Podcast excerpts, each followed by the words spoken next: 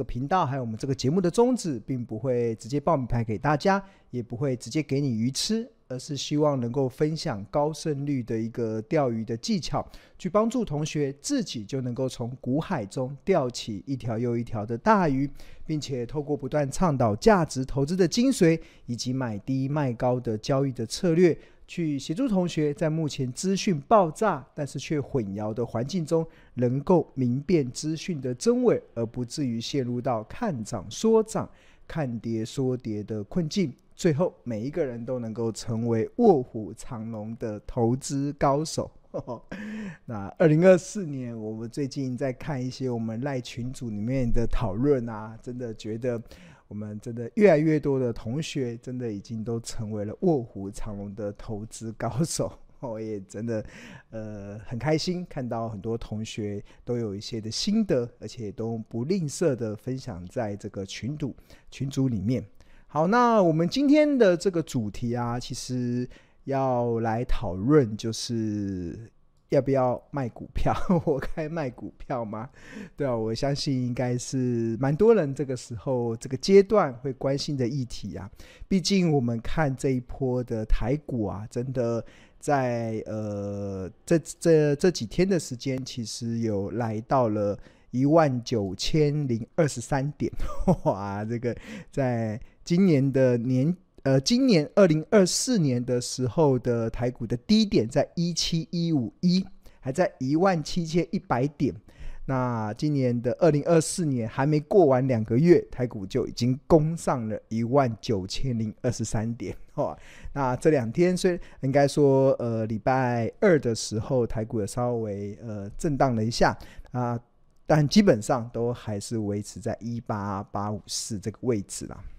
那同很多的同学看到这样台股这样的涨法，如果我们把时间再拉长，哇，台股从这个一万五千点涨到一万八、一万九千点，哇，这个已经涨了四千点的这样子的行情啊，相信不止让很多的投资人呃获利丰厚之外啦，那相信也很多在这个阶段呢，应该会有蛮多人关心的，就是已经涨到一九。零二三的台股，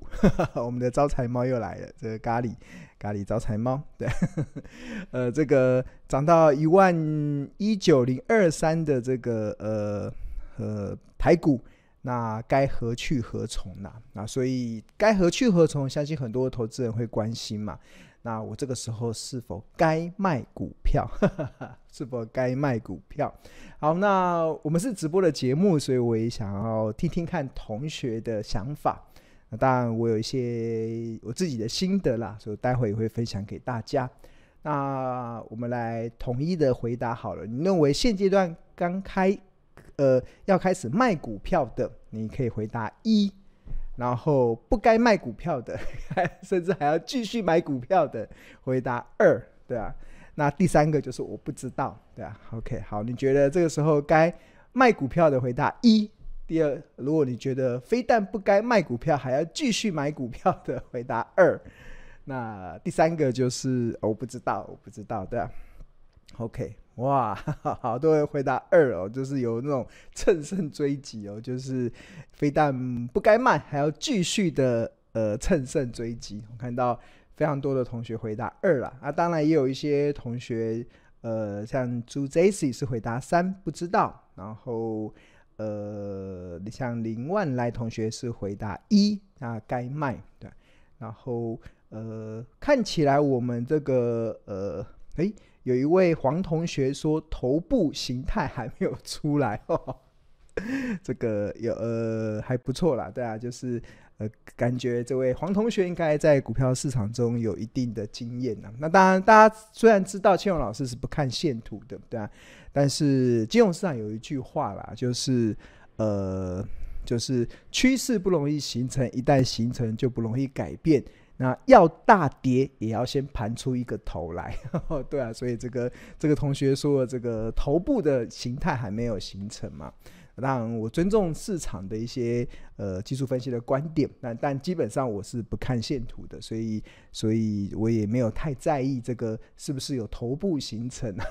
好的，，OK，好。那另外欧泰是回答二，但是要看个股。然后目标价才到了才卖，这是王亚平同学回答的。那吴嘉玲同学说，涨到合理价上月就先卖。OK，好，那当然，呃，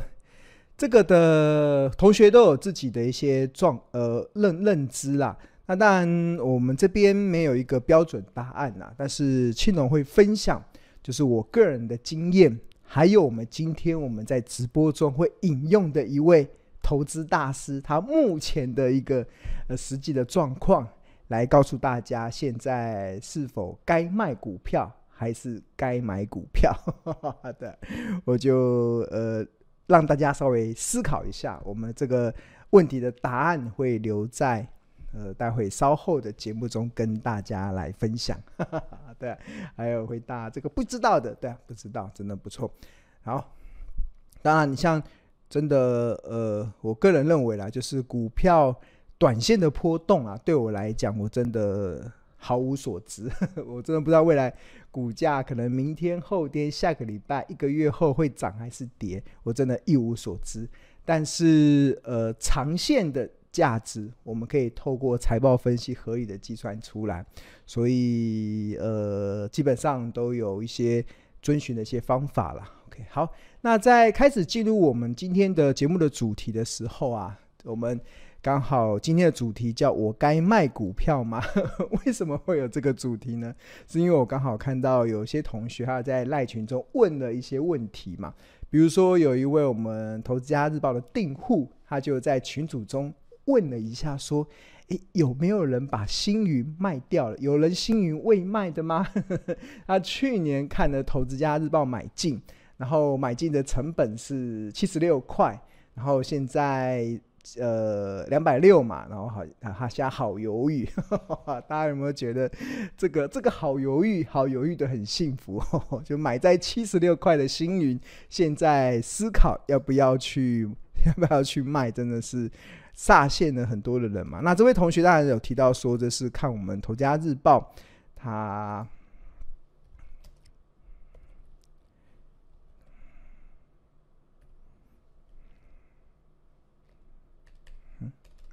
看投家日报的这个股票，那我们看一下星云，星云，OK，好，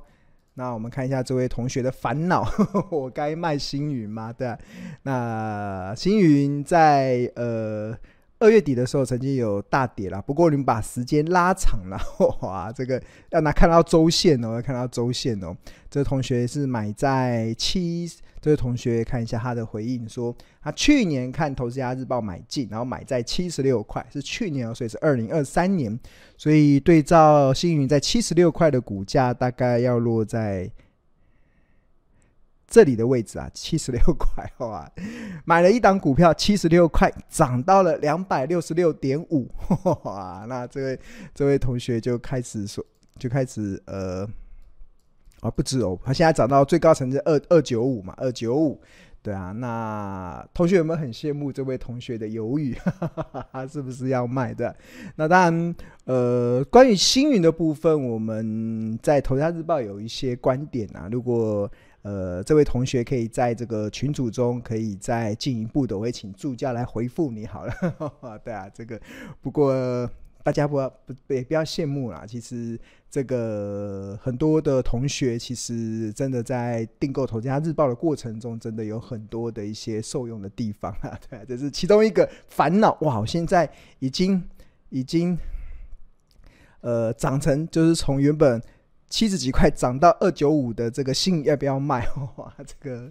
呃，当然呃有不同的策略的思维。那我们基本上在《投家日报》都有分享，就是呃有一些观点啊，这位同学可以去做参考。那不过在呃这个同学是从七十六块买进，然后一直报到现在都还没有卖。那当然也有一些同学啊，也看了相同的日报。但是他却有不一样的感受，哎，像有一位也是一个《投资家日报》的一个订户的真实回馈文嘛，他说他在二零二二年的时候订购了《投资家日报》，然后也呃，之后经历过台股的大跌，然后又经历过二零二三年的台股的大涨，那到目前为止基本上都是呈现获利的一个状况呢。但是他自己是觉得蛮可惜的，就是他在当中啊，虽然目前是获利的，但是他在回想先前的一个操作的时候啊，他看到金元电子，看到星云啊，都没有抱牢，都只是赚了买菜钱就走了。哇，这位，这个就是他一个。非常深刻的一个体验啊，就是很多时候，这也是许多投资人会犯的一个毛病啊，就是你买到了一档好的股票的时候，你可能赚个十趴、十五趴，你就急着想要获利了结啊。当然，我们尊重市场所有投资人的一个做法啦。但是，如果你想要成为股市长期的赢家，你想要在股票市场赚的不是只是买菜钱。而是赚财富的话，那你这种赚十趴、赚十五趴就想跑的这样子操作的一种想法，一定要调整一下的。你在调整的过程中，我相信你的人生就会有很多不一样的一个面貌。这是我们呃一而再、再而三的一些例子啦。啊，这位同学他经历过了金元电跟星云，就像像星云的股价是这样涨法嘛，从这里七几块涨到二九六。那金元电子也是，呃，二十四九，也是从大概不到四十块，也翻了一倍，涨到九十九点八。那他看了一档一档的股票这样子的标法之后啊，他终于开始体会到庆荣老师所说的，我们投资股票啊，呃，要赚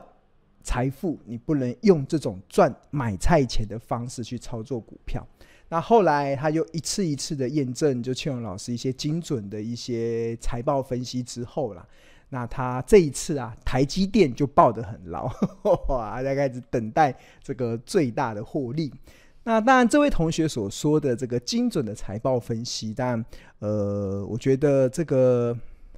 如果你有长期在关注我们的呃频道或者关注千荣的观点，其实你应该会知道一件事情，就是我主张啊，就是任何一档股票都可以透过财报分析去计算出合理的企业价值。那可以透过本益比法，可以透透过股价净值比法，可以透过 PEG 股价盈余成长比，也可以透过存股口诀三五七。那你只要能够找到适合他的评价方式，基本上你就可以达到一些超前部署的一些呃投资的一些成果啦。那刚才这位同学说他这一次报台积电报得很牢啊，基本上青龙对于台积电呢、是用本益比法去做一个评价，而且。这个在很多不止在我的直播中，不止在电视节目中，不止在我的投资家日报中，其实我们真的都常常达到所谓的超前部署，用所谓的本益比法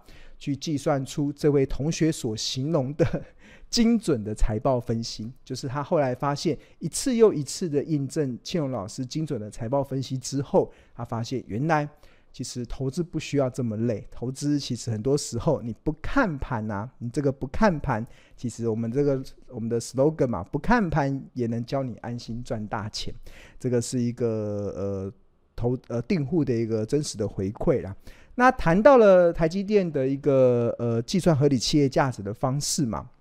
那我们不用讲太远，我们讲这个二零二三年八月一号好了，在八月一号的时候，那时候庆农就上了这个非凡的前线百分百的节目中，跟大家透过本意比法去计算出台积电的便宜价。那我们看到便宜价落在哪里？落在五百三十五元。这个是八月一号哦，八月一号的时候的一个呃节目的内容。我们来看一下台积电的一个。呃，走势在去年的八月一号，那时候的股价是在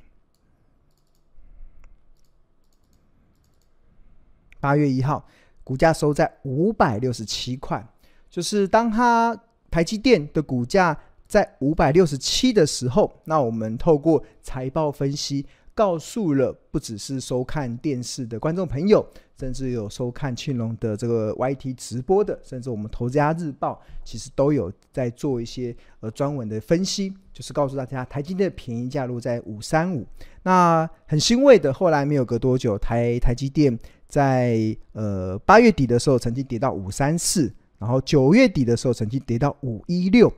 但你一旦错过了台积电让你五三五便宜价买进的机会之后啊，那台积电最后之后的这这个地方是你的买进的一个机会。那你错过了那个便宜价买进的一个过程中，台积电就像是过站的火车，就开始一路的开始往上走升。啊，我蛮可惜的，看到很多的投资人啊，就是在这边明明告诉你便宜价的时候，你可能完全不为所动，但当台积电涨上去的时候，才开始问台积电可不可以追，对啊。就是投资不是这样子的啦，投资基本上是呃，当然在任何的时刻啦，我认为台积电长线呐，其实有很好的一个目标价可以去做期待，但是大多数的投资人都看得太短，所以我呃很无法理，应该说。虽然我能够理解为什么很多市场的投资人在这边不买，然后涨上去的时候才想来追的那一种的心情，但是我跟大家讲，你如果有这样子的心态呀，你一定要调整，因为你不调整啊，股票市场对你来讲会是一场又一场的灾难，对啊。那这个是在八月一号嘛，那当然庆隆不止在这个直播中跟大家报告，甚至我也秀出我的这个股票交易对账单。那在二零二三年的八月二十一号，在五三五买进了一张。那当然，细心的同学，你有没有发现啊？其实庆隆在台积电三七四的时候也买，三九一的时候也买，甚至四四一的时候也买。那当然，在这个买的过程中啊，我们也不是乱买的，而是有所依据的。而这个依据是什么？这个依据当然就是财报分析的依据嘛。那我记得在二零二二年的九月二十也是一样，上同样的这个非凡的前线百分百的节目中，我在九月二十号的时候就透过本一笔法去告诉大家，台积电的特价落在三百九十四，落在三百九十四哦，这是在二零二二年的九月二十。然后甚至我们这是在联总会升息十八码下，台积电的特价在三九四。那倘若联总会升息到呃二十一码，升息到二十一码，台积电的特价落在三七四。所以这个刚才所提的三九四、三七四，这个也都不是乱买的，真的完完全全都按照我们财报分析所计算出来的这个企业价值。那当台积电跌到特价的时候，啊，当然我们就完全毫不考虑的会。有这个对于呃捡便宜的这种的投资的想法啦，投资的想法，对啊。那刚好特别提到这个二零二，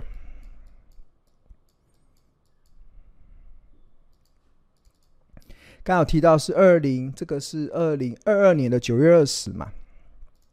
这个九月二十，当时二零二二年的九月二十，在在这里，在哪个价格呢？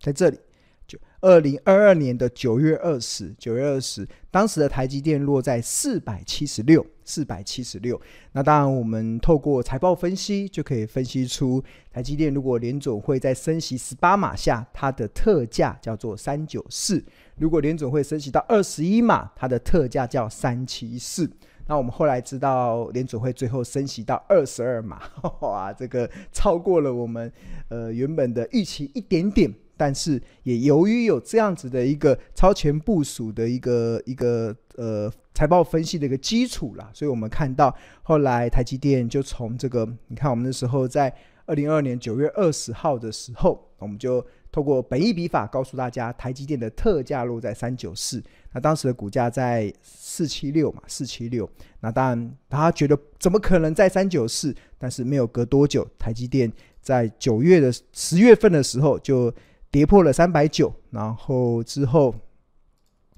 最低点的时候，甚至跌到三七零。那跟我们所试算的这个升息二十一码，台积电的特价在三七四，真的就差四块钱而已。这个就是刚才这位同学所说的这个 非常呃不可思议的这个财报分析啦。那当然，这个是二零二二年，然后甚至二零二三年嘛。那当然，到二零二四年的时候啊，庆农也在这个我们的《投资家日报》，这个是二零二四年哦一月三号的《投资家日报》。那我们也是透过本益比法，然后去试算出，假设今年联总会会降息两码的情况之下，台积电的合理价会落在什么地方？那那时候我在。呃，二零二四年的一月三号提出了一个七零八点七的一个一个观察啦。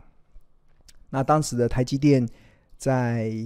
看一下，台积电在今二零二四年的一月三号的时候，一月三号，一月三号，那时候股价在五七八，在这个位置。那我记得台积电涨到五七八的时候，我们群组里面很多人讨论的就是，诶，台积电是不是该获利了结了？台积电是不是该要呃见好就收了？那甚至有些同学还引用庆农先前的一些上节目的一些内容，来认为好像是该获利了结了。但是我们在在什么？我们在这个二零二四年的一月三号的投资家日报。我们就及时的去更新台积电二零二四年的企业价值，并且在假设联准会如果降息两码的情况之下，它的合理价会落在七零八点七。那这个价格是在二零二四年一月三号嘛？当时在五七四的时候，应该很难想象台积电的合理价会落涨到七零八嘛？但是还蛮欣慰的，没有隔多久的时间，那台积电就攻上了七零九。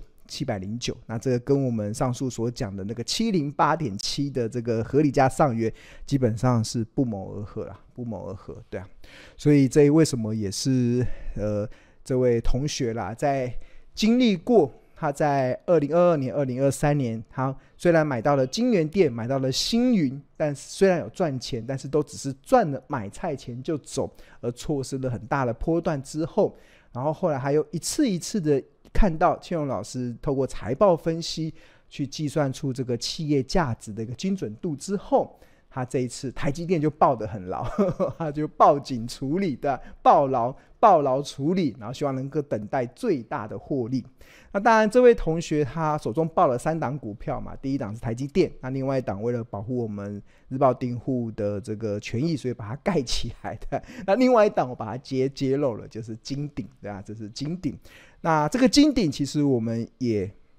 也是一个呃，我想要分析给大家看的一个案例啦。OK，好，那现在要给大家看的这个是呃。二零二三年八月十六号，这是二零二三年八月十六号的《投资家日报》。那我们《投资家日报》是在商周集团的 Smart 致富月刊所发行。那我们的 slogan 叫“聪明抓趋势，投资看日报”。那在一至十三，代表这一天的日报有十三页，然后这是第一页。然后一开始在投资家观点中啊，我们就呃表示，就是根据法人表示，有了二零二三年金鼎。预估 EPS 为十八点七元之后，接下来就可以透过市场愿意给予的本一比倍数，推算出企业价值的目标。那不过需要留意的是，由于美国联总会 Fed 是从二零二二年三月开始启动升息循环，因此参考本一笔的时间点需要往前推演至二零二二年的二月以前。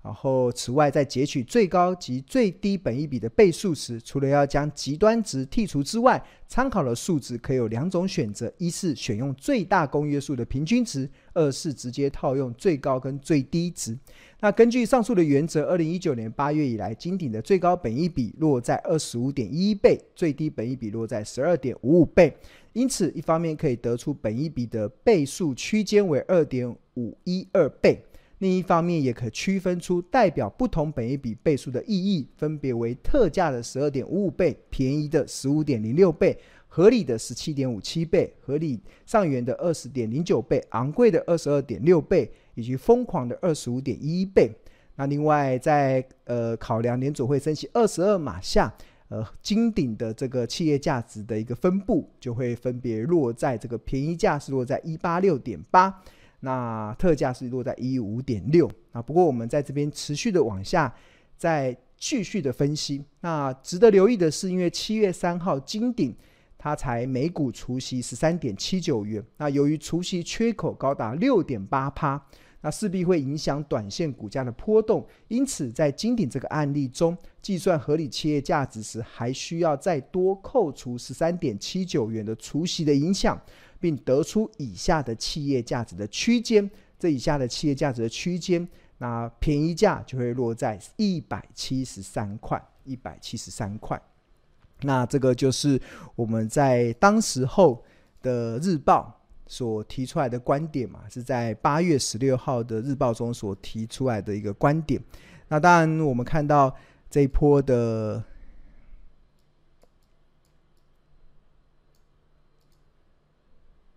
金鼎，这个是这个三四一三的这个金鼎，这三四一三的这个金鼎，那它这是它的周线图啦，它这一波的最低点就是落在一七一点五，然后那跟我们这个呃日报透过这个财报分析所试算出来的这个便宜价一七三，基本上就。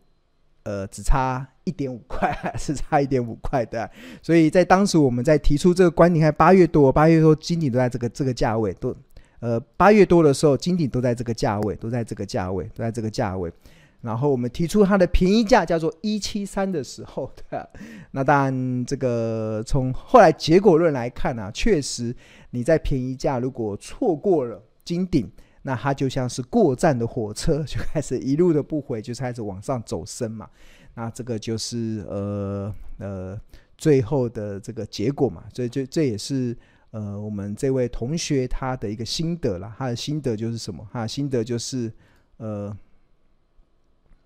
就是真的他一后来真的他发现他从二零二二年、二零二三年到现在二零二四年。订购《头家日报》的过程中，真的是一次一次的验证了我们财报分析的精准度了。不止反映在台积电，甚至也反映在金鼎，所以它现在目前真的都是抱牢处理，等待最大的一个获利 啊！我蛮开心的，同学有这样子的一个回馈了。好，那如果你对于订购《头家日报》有兴趣的话，那你可以扫描这个 QR code，可以进入到我们的这个订购网页。那我们头家日报真的非常的物超所值，每份只要四十块，哇！然后订购专线是零二二五一零八八八八。那我们每天头家日报分为四大核心：头家观点、企业动态、入门教学跟口袋名单。那刚才有特别提到，有些公司我们在评评价的过程中，会有一些财报分析的概念。那我们也会有一些入门教学，希望能够帮助，即使你是投资新手，也可以很快的入手。那庆隆甚至相信，如果你即使你是股呃股市老手，你应该会完全的颠覆你对股票市场的看法，因为这个财报分析，这个才是我们认为投资的正本清源之道了。那当你能够掌握这个正本清源，呃的一个企业价值的内容的时候，我们相信你就可以达到聪明抓趋势投资，只要看日报这样子的一个呃效益性啊，效益性。OK，好，那有一位同学，他真的也是一个我们长期的订户了，那他有。有提出了他一些观察了，他觉得他最佩服的是什么？佩服的是庆隆老师主笔《投资家日报》已经十六年了，哇！所以如果有个小朋友从一岁现在已经念到高中了，还要念高中了，这个我长达十六年的时间去主笔《投资家日报》，那不止我们都没有间断，甚至我们分析的过程都是不藏私的，而且长报呃财报分析的方式都一样，没有变过。那我们持续的劝，呃，很多的投资人啊，鼓励投资人要耐心等待，并且慢慢的学习。那这也是庆隆一个非常重要的一个核心的一个想法了。就是像我现在目前自己在，不管我在上媒体，或者是在上直播，或者是我在写《投资家日报》，那我唯一的想法只有一个，我唯一的想法只只有一个。希望我说出来的话，希望我写出来的内容，出希望我做的决定能够成为别人的祝福，哈哈，这就是我唯一关心的事情。那当然，成为别人的祝福，这也是我一个非常重要的一个核心的想法，也分享给大家了。